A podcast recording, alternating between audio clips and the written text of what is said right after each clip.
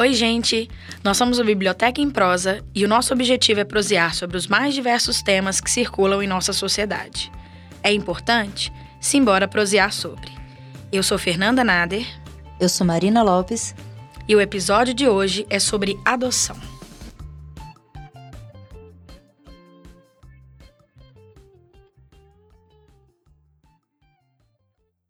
O Brasil enfrenta hoje certa dificuldade em garantir uma família e um lar às 8,7 mil crianças que vivem nos abrigos sob tutela do Estado. O direito ao núcleo familiar, além de importantíssimo para a plena formação dos pequenos, é uma problemática que, na atualidade, está associada a tabus, dúvidas, preconceitos e receios.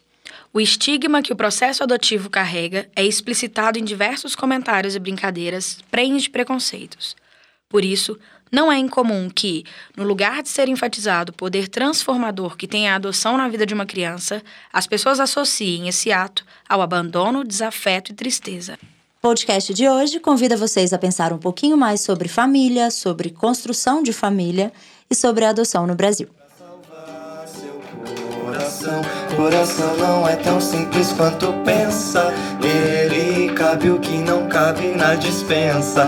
Cabe o meu amor. Cabe em três vidas inteiras. Cabe uma penteadeira. Cabe nós dois.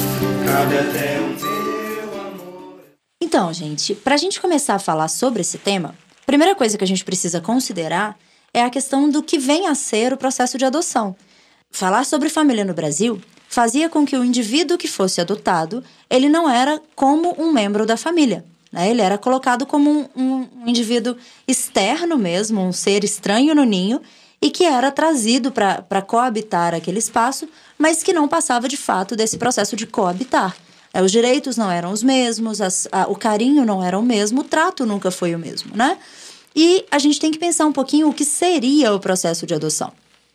Adotar, gente, é muito mais do que você levar alguém para dentro de casa, né? Adotar é algo que vai fazer com que aquele ser seja garantido àquele ser adotado, né? A, a, o espaço, a família, né? Que, se, que ele tenha construção mesmo de indivíduo dentro daquele lar. Então, dentro da, da palavra adoção, está também a palavra amor, está também a palavra afeto.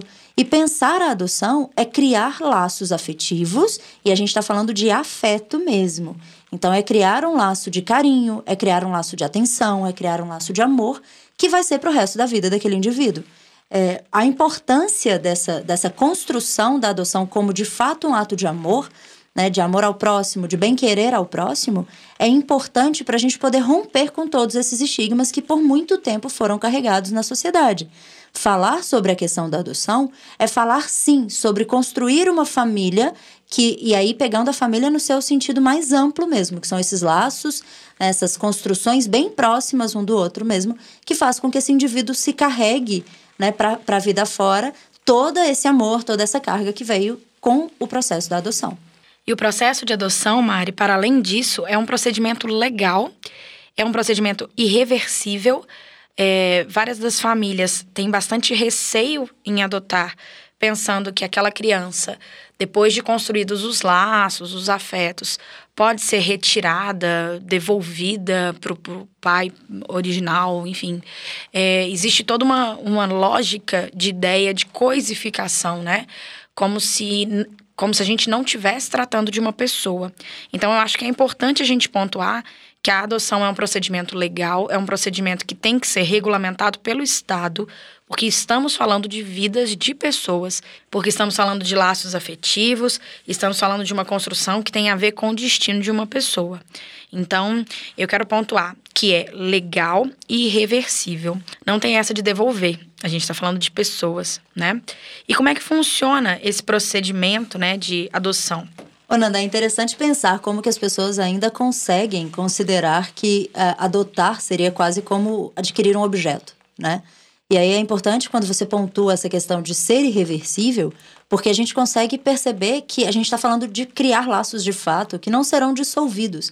Né? A gente não, quando a gente fala de seres humanos, a gente não está falando da, da dissolução de algum laço. Assim, é uma resolução, é um processo, né, inclusive burocrático, Sim. como a gente vai abordar Sim. em seguida, né? Bem burocrático. E acho que ele precisa ser burocrático, né? Tem que ser. Porque sendo burocrático, as pessoas já pensam como um objeto. Imagina não fosse burocrático. Exatamente. E a gente, como a gente está falando de filho, como a gente está falando de uma decisão que é para a vida inteira, para além disso, estamos falando também da vida de uma criança né? Que cuidar de uma criança, de um ser vulnerável, é tudo que demanda muita responsabilidade.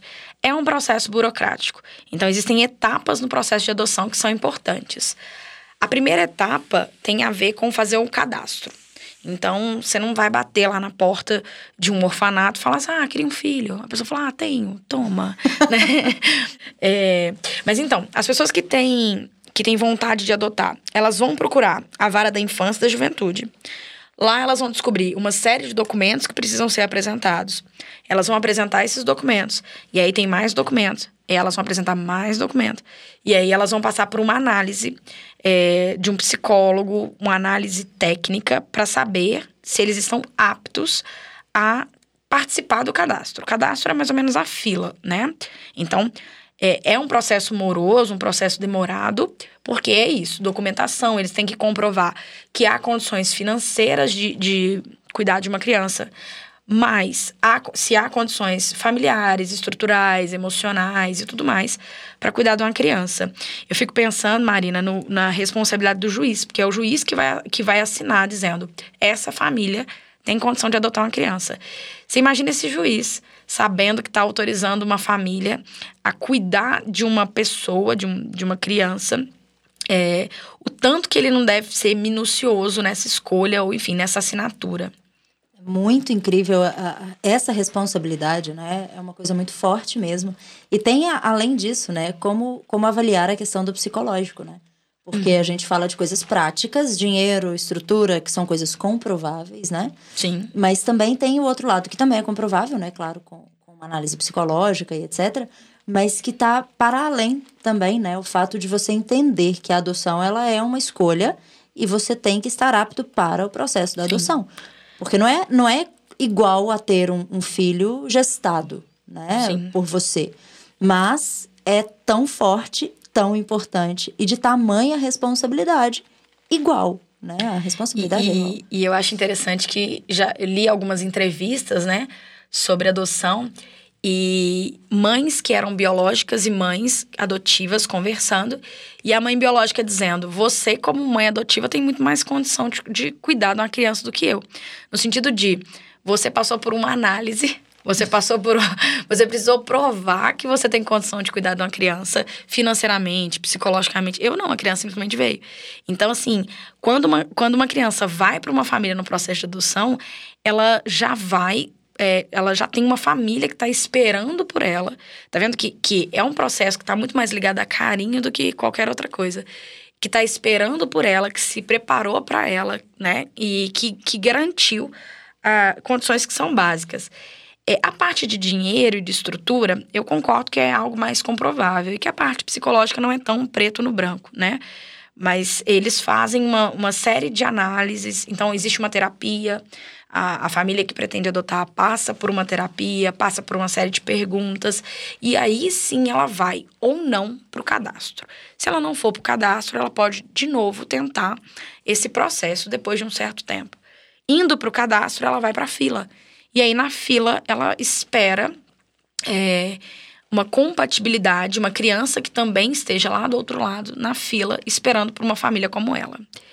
E aí entram algumas coisas que são interessantes da gente pensar. Essa fila, ela demora?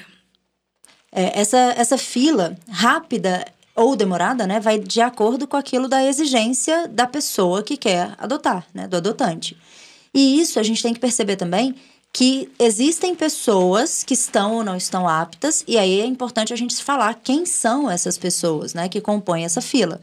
A gente está falando de casais é, que são comprovados ou não comprovadas a união, né, seja por uma união estável, seja por um casamento, é, de qualquer maneira que seja comprovada, mas também já uma resolução recente houve uma questão em que é, pessoas solteiras também podem adotar Sim. crianças, né? Por muito tempo não se pôde. Por muito tempo tinha que ser um casal heteroafetivo, é, comprovada a união, e não podia se ser solteiro. Hoje já pode. A questão é que você tem que ter 16 anos a mais do que a criança que está que vai ser adotada, né? Então, se, se você for adotar uma, uma criança, essa criança, independente da, da sua idade, você tem que ter, né, claro, maior de 18 anos. Sim. Mas independente, você precisa que a criança adotada ela seja 16 anos de diferença. Eu tô dizendo independente, gente, porque quando a gente fala de adoção, a gente normalmente pensa em crianças pequenininhas, né, bebês e, e criancinhas. E não, na verdade, é, adolescentes mais velhos também podem ser adotados, desde que haja essa resguarda aí dos 16 anos, né, de diferença do, do, do adotante para o, a criança que está em processo de adoção. É, além disso, outra coisa que ainda não é né, regulamentada como uma, uma norma e etc., é a questão dos casais homoafetivos, né? É, a questão da adoção por casais homoafetivos fica muito, a gente volta na responsabilidade do juiz, né? o juiz ele tem dado, vários juízes têm dado esse, esse processo de adoção validado, esse processo de adoção por casais homoafetivos, é, sendo que por muitas vezes um deles pleiteia essa, essa adoção. Então, é, eles têm uma união estável, mas um deles é que vai pleitear, no sentido de, de trazer mesmo a criança como filho, né? Não, não seria, é, no caso de nome de pai e mãe, não constariam nessa certidão, que é o que acontece com a adoção, né? Essa documentação, Sim. ela vem mesmo. Mas é, já é possível, a gente já consegue no Brasil fazer essa adoção por meios legais, sem que isso seja o fato de ser homo, é, homossexual seja um empecilho. Né? Então, a, a questão é, para adotar, as condições que você tem são simples, né? O problema, na verdade, não é quem vai adotar. O problema é a exigência que esse casal faz para adotar. E aí entra em como funciona Sim. o Cadastro Nacional de Adoção, né? O CNA. E e, ô Mari, você está comentando que recentemente, né, pelo menos é, não, é, não é uma lei tão antiga quanto a lei da adoção, pessoas solteiras e pessoas homossexuais é, adquiriram esse direito de adotar também. Isso vem de uma noção de família, né? A nossa noção de família, de um modo geral, ela, ela ainda é muito conservadora. É, ainda há aqueles que acreditam que a família ela é composta por pai, mãe, então, um casal heterossexual, filhos biológicos e tudo mais. Mas o que a gente vê na prática é que a, as famílias elas são constituídas de, dos jeitos mais plurais possíveis. Então, é completamente plausível um núcleo familiar ser composto por uma pessoa só. Né? Então, uma pessoa solteira adotando uma criança, ou ser composto por pessoas do mesmo sexo e tudo mais. Isso na atualidade tem sido uma, uma, essa ideia né conservadora tem sido é, batida. Pelo menos a gente percebe isso de maneira mais comum do que antes. Aí entra o que você falou sobre as crianças da gente poder pensar quem são as crianças. A pergunta se esse processo demora ou não é uma pergunta interessante porque a resposta sempre depende. Em todas as fontes de pesquisa que a gente busca, a resposta sempre depende, porque depende do que se espera no processo de adoção. E, e quando você passa pelo cadastro, quando você vai fazer o cadastro, você eh, determina qual é o perfil da criança que você deseja adotar. Então, você vai definir a idade da criança, você vai definir o gênero da criança, vai definir raça, etnia, vai definir o lugar do Brasil em que ela está. O que a princípio fica parecendo algo bem cruel, né? Lembra a ideia da, co da coisificação, né? Só que pensa, a gente precisa que a família esteja preparada para receber aquela criança, sendo ela do jeito que ela é. Então, surpresas, né, não são interessantes. É interessante que a família esteja preparada. Então, a família determina, ó, eu estou preparada para receber uma criança de até 5 anos. Exemplo. Ou eu estou preparada para receber uma criança que tem uma deficiência física. Ou eu estou preparada. Então, a ideia do cadastro é justamente prezar pelo bem-estar da criança. E que uma criança que tenha determinadas demandas e necessidades não seja entregue, né? Não seja colocada em uma família que não está preparada para lidar com essas suas singularidades. É, é importante é, enfatizar sempre que a criança é o ponto principal no processo de adoção. Então, o que é prioridade é o bem-estar da criança, que é o ser vulnerável e tudo mais. E aí, por que, que o processo pode demorar mais ou menos? Porque depende das exigências que são feitas nesse cadastro.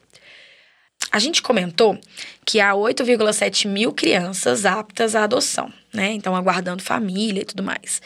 No mesmo sistema, há no cadastro mais de 40 mil famílias querendo adotar. E aí entra uma matemática básica, né? Que até. É, eu consigo fazer. Se tem menos de 10 mil crianças e mais de 40 mil famílias, eu, né, na minha noção básica de matemática. A gente formou em letras, quem né, fez gente? letras. eu imaginaria uma fila zerada e 30 mil famílias esperando. Porém, não. A questão é. a- as crianças que estão no sistema não são compatíveis com as crianças que estão no cadastro dos pais. Então, a ideia do expectativa e realidade, né? E aí vamos tentar traçar algum, alguns detalhes desse perfil. Ó, primeira coisa que eu acho que é, que é importante é idade. A maioria das crianças que estão para adoção são crianças mais velhas. Então, as crianças que têm acima de 15 anos, e aí a gente trata sempre de criança e adolescente, né? Então, a maior parte dessas crianças tem é, a partir de 10. Então, entre 10 e 15 anos é, é a média das crianças para adoção. E quando a gente faz uma análise do cadastro, né, dos pretendentes, dos pais, a maioria desses pais, mais de 80%, quer crianças com até um ano. Né? Se a gente pegar mais de 60 crianças até dois anos. Então, só aí já há uma incompatibilidade. Né? A, a ideia dos pais é adotar as crianças cedinho, né? Crianças mais novas, e as mais velhas vão sendo preteridas. Outra coisa, e aí eu vou falar primeiro o perfil, e aí a gente até comenta o porquê desses números, né? Outra coisa que é interessante, é, e isso eu não sabia, eu já imaginei sobre crianças mais velhas e mais novas, porque isso parte de vários preconceitos e coisas que a gente escuta falar, mas isso que eu vou falar agora eu não sabia. Que é, a maioria das crianças que estão no cadastro de adoção são meninos. Então, há uma questão de gênero, que é o que eu não sabia. Então, a maioria são meninos, e a maioria das crianças desejadas pelos pretendentes são meninas. Isso também entra numa, numa questão que eu quero comentar. E por último, porém não menos importante, a maioria das crianças que estão no sistema são crianças pardas, né? O IBGE trabalha com esse termo, né? Um termo contestado pelo movimento negro e tudo mais, mas enfim, tá lá. Então, a maioria é crianças pardas. E a maioria das crianças desejadas pelos pretendentes são crianças brancas, né? Então, é o que eu falei. Você pode decidir a idade, você pode decidir o gênero, pode decidir o lugar do Brasil. Então, sei lá, eu aqui em Belo Horizonte, eu posso escolher se eu quero adotar crianças em Belo Horizonte ou se eu quero adotar crianças, sei lá, em Goiás ou no Amazonas, né? Isso, isso entra com a ideia que, por exemplo, assim, assim que a criança for encontrada, né, entre aspas, assim que a criança compatível ao meu perfil for encontrada, se ela for encontrada no Amazonas, eu tenho que ter condições de trazê-la para Belo Horizonte. E eu tenho que ter condições de passar pela fase de adaptação no Amazonas. Então entra até uma questão financeira mesmo. Então, se você é de uma família que não tem como, sei lá, ficar um mês no Amazonas para poder passar pelo processo de adaptação com a criança, então é interessante que você restrinja mesmo é, Belo Horizonte, que é o nosso exemplo aqui. E aí, Mari, eu queria pensar o porquê dos outros. Então, aí, só fechando, a fila, ela, o tempo de espera, ele vai demorar mais ou menos de acordo com esses perfis. E aí eu queria discutir um pouco desses perfis. Mas é, eu queria comentar muito essas coisas, esses dados. Assim, eu queria comentar muita coisa sobre eles.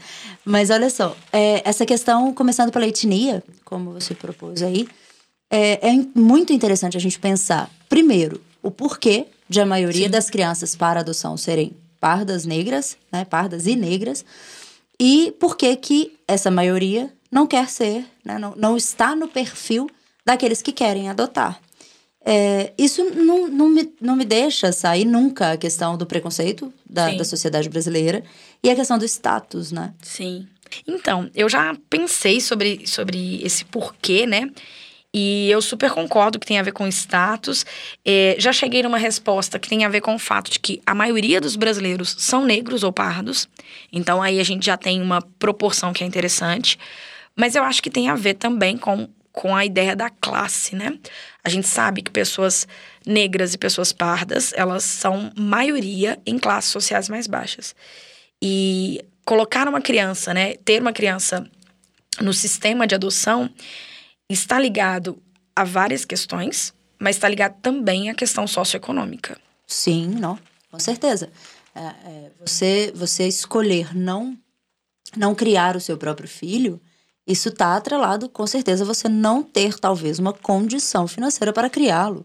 Né? Isso entra alimentação, isso entra escola, isso entra uma série de coisas. E criança custa caro. Sim. Né? Ela, ela, no final do mês, ali, uma, uma condição dentro né, de, de, de, um, de um padrão mesmo para desenvolvimento infantil, ela vai custar. Sim. Vai custar fralda, vai custar roupa, vai custar escola, isso não e para. Entra, e entra também, ô Mari, as famílias que têm menos estrutura e das quais as crianças são tiradas, né? Que Sim. são famílias que que negligenciam lares de violência. Então tem vários casos de crianças que são que o, o conselho tutelar ele vai às casas, né, é, chamado em casos específicos, mas ele pode, então o estado pode dizer que você não tem condições de cuidar daquela criança. Então assim tem casos de pais que têm é, abuso de drogas, é, casos de violência doméstica, casos de violência contra a criança e tudo mais. E isso também está ligado a uma questão socioeconômica, né? Então, é interessante a gente pensar que se a maioria das crianças são crianças que vieram desses lugares, ou lugar de negligência, ou lugar de pobreza, e tudo isso associado ao fato de que a maioria das pessoas brasileiras, de um modo geral, são negras e pardas, eu tenho outra pergunta, que é o porquê que essas crianças não são as crianças queridas pelos pretendentes. É, entra, assim, eu, eu fico pensando nisso muito, e a, a gente estudando, né, para agora, é, isso, isso não ficou, não, isso ficou me incomodando, assim, muito na cabeça, o coração fica apertado também. No sentido, são várias as questões. A, a primeira questão é, é essa escolha, não pelo que a criança é, mas pelo, pelo que ela socialmente ela, ela pode vir a representar. É, essa questão do abandono, essa coisa da negligência, né? Então, que, que acaba trazendo essa noção do abandono, é, evidencia muito o fato de que quando eu escolho um, um filho para adoção e aí eu escolho um filho branco, significa que eu quero trazê-lo mais próximo possível da minha fisionomia, né? Então, assim, um casal branco escolhendo um filho branco tem muito a ver com essa coisa de trazer para perto esteticamente, né? Aquilo que é visto Sim. de fato. E aí entra, entra a questão de que seria muito é, dissonante mesmo, né? Ter um filho negro de pais brancos. Isso seria um problema, entre aspas, muitas aspas, o problema, né? Para ser explicado. Como Sim. se falar sobre o fato de ter sido uma criança adotada, isso fosse qualquer tipo de demérito da família, em primeiro ponto, e posteriormente da própria criança. E aí a gente volta no senso comum que compõe raízes aí no Brasil sobre essa questão da adoção. Né? Essa questão de, de, da não aceitação plena do, da adoção como um processo Ixi. de formação de família íntegro e, e normal. Né? É, normal, gente, colocado como não como norma, né? mas normal como algo natural. Sim. Mesmo. É, é, a questão do estigma da adoção é, tá, tá muito presente, né? É, historicamente tem uma questão que está associada. Eu não sei se você vai lembrar, Mário, mas é aquela expressão irmão de criação. Sim. Que é, eu dou ênfase de que ele não é meu irmão de verdade. Ou filho de criação, eu dou ênfase ao fato de que ele não é meu filho de verdade. E esse de verdade vem da ideia do, de laços sanguíneos, é, que são é, que é uma construção histórica e uma construção cultural. A gente comentou sobre pais brancos adotando crianças negras e nisso entra o fato de que as pessoas elas tendem a tomar conta da vida dos outros. Porque Sim. se eu me é. preocupo em ter que explicar de onde veio meu filho, é porque eu sei que é, é lugar comum esse tipo de pergunta de é seu filho, mas é seu filho de verdade? Ué, é meu filho? E é né? é, esse lugar comum torna-se até um escudo, né? É, eu me escondo nesse lugar comum para não enfrentar essa outra situação. Né? Então, assim, é, é, claro, gente, que a gente está falando com base em dados. Se existe uma, uma grande quantidade de pais para adotar e uma grande quantidade de crianças, mas bem menor do que a quantidade de pais, uhum. e grande parte dessas crianças são negras, é porque há uma rejeição, sim, ao fato de ser negro. Sim. É, então, tem essa questão muito pesada que é até mesmo esse próprio lugar comum se, se colocando como uma justificativa. Ah, não é por mim, mas é porque as pessoas vão dizer, então Sim. a criança vai sofrer. Não, não é assim. Ó, eu concordo que num processo desse, né, pensando a seriedade dessa decisão e tudo mais, a gente precisa ter na cabeça é, qual é o tipo de dificuldades que nós temos condições de enfrentar. Então, eu sinto que se essa questão racial, para mim, é um problema, o melhor é que eu não escolha esse problema. Não sei se você tá entendendo. Eu tô falando Sim, do problema claro. não como criança, a questão racial. Por quê? Porque eu vou estar sem condições de oferecer um suporte pro meu filho ao, ao passar por essa dificuldade. E aí poderia entrar numa questão racial no sentido de que o- quando, quando eu sou uma pessoa branca adotando uma criança negra, vai ficar muito explícito o fato de que ele não é meu filho biológico. E se eu não tenho condições psicológicas para lidar com esse tipo de satisfação e tudo mais, talvez para criança seja melhor não adotar. Porém, é, o que está na minha cabeça é que essa, esse tipo de desculpa funciona como muleta para que a gente não desconstrua certos preconceitos, né? Então, é, é muito cômodo que eu coloque no outro um problema que é meu. Então, eu falo, não, eu não vou adotar uma criança negra porque o outro pode dizer isso, isso e aquilo. Quando, na verdade, eu preciso fazer uma análise, né? do que, que eu acho de- desse processo. Esse estar ou não preparado para lidar com uma diferença dessa tem a ver com o tanto que eu já desconstruí de um preconceito que tem que, que está né, na, na nossa sociedade, enraigado historicamente e tudo mais. Isso entra também num outro ponto, que seria o ponto, por exemplo, da idade.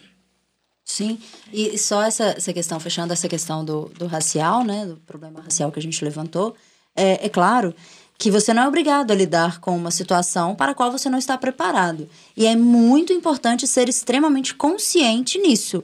Né? Por mais que a gente ache é, que é interessante valorizar e perceber essa diversidade, etc., tem-se que ver até quando que eu consigo ir, até onde eu consigo ir. Então, de fato, para criança, né, Sim. é melhor que, se você não dá conta, não, não faça. O que me leva a questionar e que me angustia muito é pensar o porquê disso.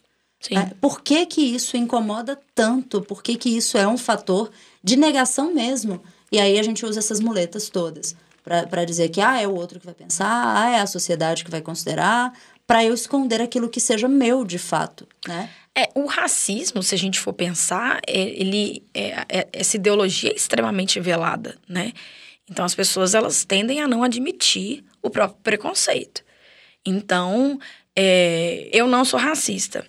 É, até convivo com pessoas negras, né? E esse tipo de fala e esse tipo de, de justificativa, pra gente é extremamente absurdo, mas eu, eu sei que há pessoas que acreditam nessa frase. E, mas são pessoas que não entendem que racismo é uma questão estrutural, que racismo é uma questão ideológica, né? Que tá muito. Que, que é algo muito maior do que uma frase boba desse tipo. Então, o que, que eu percebo? As pessoas. É mais fácil para as pessoas que elas coloquem a culpa no outro do que reconhecer é, racismo, né? em si mesmas. E, e aí eu quero avançar para a questão da idade, até para a gente pensar, porque tem a ver com o olhar do outro também. Mas a maioria das crianças desejadas são crianças que têm até dois anos, né? É, eu acho que tem, tem pontos para colocar, mas o primeiro ponto que tem a ver com o olhar do outro é como é que eu vou explicar que eu não tenho filho e daqui a pouco eu apareço com um menino de seis anos. Ou daqui a pouco eu apareço com um menino de oito, nove, dez, né? É, ampli- Adolescente, né? um adolescente, 15 e tudo mais. Ampliando essa discussão sobre idade, entra a ideia de que as pessoas entendem que não é possível apagar o passado de uma criança. Então, eu não sei o que essa criança viveu, eu não sei é, o que, que, que ela já presenciou, o que, que ela já aprendeu. Então, eu tenho medo né, de que, elas, é, de que ela não seja a minha cara e a cara da minha família, porque ela não foi criada por mim até os 7, 8 anos de idade. É, essa questão de, de pensar, né, como a criança ela vai. O que, que a criança carrega de bagagem, é, é claro que não, não é para não dá para pagar e não é para pagar, né? De fato, essa, essa, essa questão, porque ela é um ser.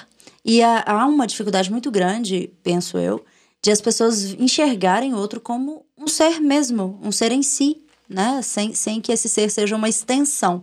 E, e, eu vejo muito essa coisa da, da questão da adoção de crianças mais velhas ou adolescentes, exatamente por essa questão da extensão, de não ser, de eu não conseguir fazer com que seja uma extensão. Né? Sendo que ela tem algumas coisas que eu não é, vou mudar. Só que assim, são coisas que assim, são completamente. Se a gente pegar uma linha de pensamento lógica, elas não se sustentam. Fecha o raciocínio. É, primeiro, é, eu não preciso apagar a história de alguém, mas eu posso ressignificar a história de alguém. Se eu adoto uma criança de 13 anos que já passou por várias famílias, ou que já passou por vários lares, né, pensando é, nos abrigos e tudo mais, e que já viveu uma série de violências, uma série de privações e tudo mais, se eu adoto uma criança nessa circunstância, eu estou ressignificando a vida dela. Eu estou transformando a vida dela. Eu estou dando uma outra história a partir daquele momento. Então, essa ideia de que a criança não vai adaptar, de que a criança não vai é, respeitar, que ela não vai aprender a gostar de mim ou qualquer coisa do tipo, cai por terra. Ela vai fugir. São, que ela vai fugir. Que ela é um risco para mim. Porque existe esse preconceito Sim. também, que eu tenho medo de que a criança faça alguma coisa comigo e tudo mais. É, uma criança, e, e, a gente tem vários casos disso, né? De adoção tardia, vários casos de crianças que foram já mais velhas para famílias, e justamente por estarem realizando um sonho de ter uma família, são crianças extremamente abertas a aprender, abertas a, a abraçar aquela família. Receber né? aquela receber família como sua, família. de fato. Adotar né? a família, né? Porque é, é, e isso é muito interessante, porque a adoção, gente, ela é uma via de mão dupla. Uhum. A, a, família adota a criança, mas a criança também adota a família. E daí a importância daquela fase, né, de, de adaptação e tal, em que a criança não fica o tempo todo com a família, volta pro lar, fica um pouquinho, fica outro pouquinho lá, até que isso seja um, um processo que ambos estejam prontos Sim, para isso. Tem um processo. É. E aí entra a, a questão de que é, tem casos de crianças que. É, ah, mas esse esse menino, ele foi e voltou. Isso não tem a ver com uma família ter devolvido, né? A gente comentou no começo. É um processo irreversível. Mas existe uma, uma fase de adaptação. Nessa fase de adaptação, a criança às vezes não vai se adaptar àquela família e a família não vai se adaptar à criança. Isso é possível. Sim. E nessas circunstâncias, a criança pode voltar para o abrigo. Mas é uma questão, assim, muito singular, não tem a ver com devolver. E, e aí, pensando nessa ideia de, de crianças é, que não tem história. Gente, todo mundo tem história. Se você pegar um menino de. um bebê de seis meses, ele tem uma história. Ele tem o jeito preferido de dormir, ele tem o horário da mamadeira, ele tem a posição preferida de colo. Então, toda criança tem uma história. Achar que você vai adotar uma criança e que essa criança, é, sendo mais nova, vai vir vazia, de, de, de, não vai, não vai. E aí, o meu outro ponto é: essa coisa de ter a cara da família, né? Marina, você tem uma irmã. Sim. Vocês são filhas biológicas. Sim. Vocês são idênticas. Não sei se graças a Deus ou não. Mas não. Ô, gente, minha irmã é simplesmente maravilhosa. Ela é maravilhosa. E, e assim, é, é, é, muito engraçado isso, porque já falaram várias vezes, né? Que a gente não era filha de pai e mãe. Eu tenho o cabelo escuro e liso, minha irmã tem o cabelo louro e cacheado. Então, assim, eu tenho a pele um pouco menos branca, minha irmã é branca, branca, branca. Então, assim, tirando que ela é 500 milhões de vezes mais inteligente que eu. Nossa, mas... mas qual que é a ideia? De pensar até, até a personalidade, assim. Eu, eu não acho que os pais, eles, sendo os filhos biológicos ou não, ou filhos adotados, eu não acho que os pais têm controle pleno do que vai ser a criança. Eu acho que existe uma orientação, existe um caminho. Isso é possível para criança que tem laço sanguíneo ou laço afetivo. Então, assim, eu, eu, penso, por exemplo, eu e meu irmão. Eu tenho um irmão, um irmão mais novo. Ele é pouco mais novo, ele tem dois anos a menos que eu. Então, a, a nossa criação foi muito parecida. E nós somos completamente diferentes um do outro. É, mais do que fisicamente, nós somos fisicamente também. Meu irmão cresceu e eu não queria trazer essa denúncia. É, meu irmão tem 1,86m. e eu tenho um pouco menos. Nem se você inverter os números, não vai dar certo. Mas então, fisicamente nós somos muito diferentes, mas é, no que diz respeito à personalidade também nós somos muito diferentes. Então, assim, achar que se você adotar uma criança ele não vai ser do seu jeito, ó, tem uma coisa pra te contar. Ele não vai ser do seu jeito, ponto. Independente de onde ele venha. Se é de uma gestação, se é de um processo de adoção. Eu acho que essa ideia de que a gente tem controle dos filhos biológicos, né? É, controle do que eles serão no futuro, é uma coisa meio perigosa. Né? A gente tem exemplos de filhos adotivos que foram incríveis para as famílias e filhos biológicos que foram horríveis, e vice-versa. Isso tem a ver com o que o indivíduo é, com as escolhas que o indivíduo vai fazer ao longo da sua própria trajetória. Isso não dá para poder moldar por uma família. É claro, gente, que a família vai trazer né, uns, alguns valores, vai tentar sedimentar algumas questões de, de moral, de ética e etc. Mas se a gente Sim. fosse pensar que é, é, possível estabelecer exatamente, a família estabelece exatamente como o indivíduo vai ser, a gente não teria modificado nada em termos de sociedade. Sim. Porque se a gente for pensar que a sociedade era de um jeito pelos pais e os filhos fizeram de formas diferentes, a gente não teria nenhum tipo de progresso. É. Então, seria da mesma forma. E a gente sabe que não é. Sim. Então, isso, é, essas escolhas são individuais. O que, o que vai pautar realmente é qual é o terreno que você vai dar, qual é o apoio que você vai dar para que a criança faça suas próprias escolhas, para que adolescente faça suas escolhas e para que adulto ele consiga ter né, essa, essa base mais forte mesmo. É, não adianta, os filhos biológicos, os filhos adotivos, vai ter coisa que nas famílias serão incompatíveis, né? vai haver a incompatibilidade.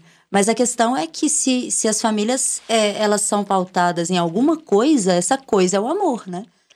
Marina, o último tópico de análise é a questão do gênero. Então, as crianças no sistema são, em sua maioria, meninos, e as crianças desejadas pelos pretendentes são, em sua maioria, meninas. Bom, essa diferença vem, é, para mim, tem dois pontos. Um dos pontos é há uma noção de que menina dá menos trabalho. É, é porque obedece, é porque é quietinha. É, assim. Meu pai tá ouvindo isso, ele teve duas, hein? Quero ver se ele concorda. Seu pai chorou nesse momento. Mas a questão assim, filho, olha, tem, tem uma verdade. Filho dá trabalho. Ponto. É, é, isso. Achar que você vai adotar uma criança que não dá trabalho ou que dá menos trabalho é uma, uma ilusão. Então, crianças dão trabalho. Essa noção de que menina ou menino, isso tudo parte de um estereótipo que é um pouco complicado. Reduz demais e não é e não não é suficiente para tentar pensar o gênero. O outro ponto que eu acho que tem a ver com o fato de meninas serem mais é, desejadas pelos pretendentes, né, a, a adoção pelas famílias, é, é o fato de que eu percebo que ainda existe um, um estigma muito antigo de que eu não sei de onde aquela criança vem. Eu não sei de onde não é meu filho, não é meu, não é meu filho de sangue, então não sei de onde ele vem, então eu prefiro uma menina porque ela pode ser menos perigosa. É, é horrível isso, mas eu, eu, imagino que esse seja o pensamento de várias famílias. A questão, assim, é, eu acho que a gente nunca vai conseguir chegar a esse, esse porquê exato, né? mas pautando absurdamente naquilo que a gente vê como estatísticas é, de sociedade, se a gente for ver a questão de estatísticas de criminalidade, estatísticas de agressividade, de impulsividade mesmo, né, de comportamentos tomados por impulsão, a tendência é que o homem, o menino, ele faça as coisas mais pela aventura, de fato, né? Então, assim, a gente tem muito mais meninos que, que caminharam para para criminalidade, a gente tem mais. Né, isso é questão, a gente olha a questão da população carcerária, sim. né? É, que é realmente composta majoritariamente por homens. Então, assim, quando a gente pensa nessas coisas todas, tem sim esse senso comum aí de que é mais arriscado, né? E o menino ele é mais aventureiro, então ele tem menos medo. Isso tudo são coisas que a gente escuta de nossos avós, que a gente vê esse, esse negócio circulando aí no, no inconsciente geral, né? Sim. No inconsciente da sociedade. Sim, e, e, essa ideia eu acho que puxa até uma pergunta importante. É, por que, que a gente adota? Por que adotar? É, porque para mim é meio que inconcebível eu adotar uma criança com medo dela é importante a gente entender os porquês de tudo isso, de formação de família, tentar quebrar esses estereótipos. É, essa coisa do porquê adotar é algo que a gente tem que pensar muito, e aí vale muito frisar a importância da burocracia do processo de adoção. É, quando a gente fala nos motivos que levam a adotar, é claro que vem a questão da família, eu quero construir família, eu quero ter um filho, eu quero dar um direcionamento para alguém.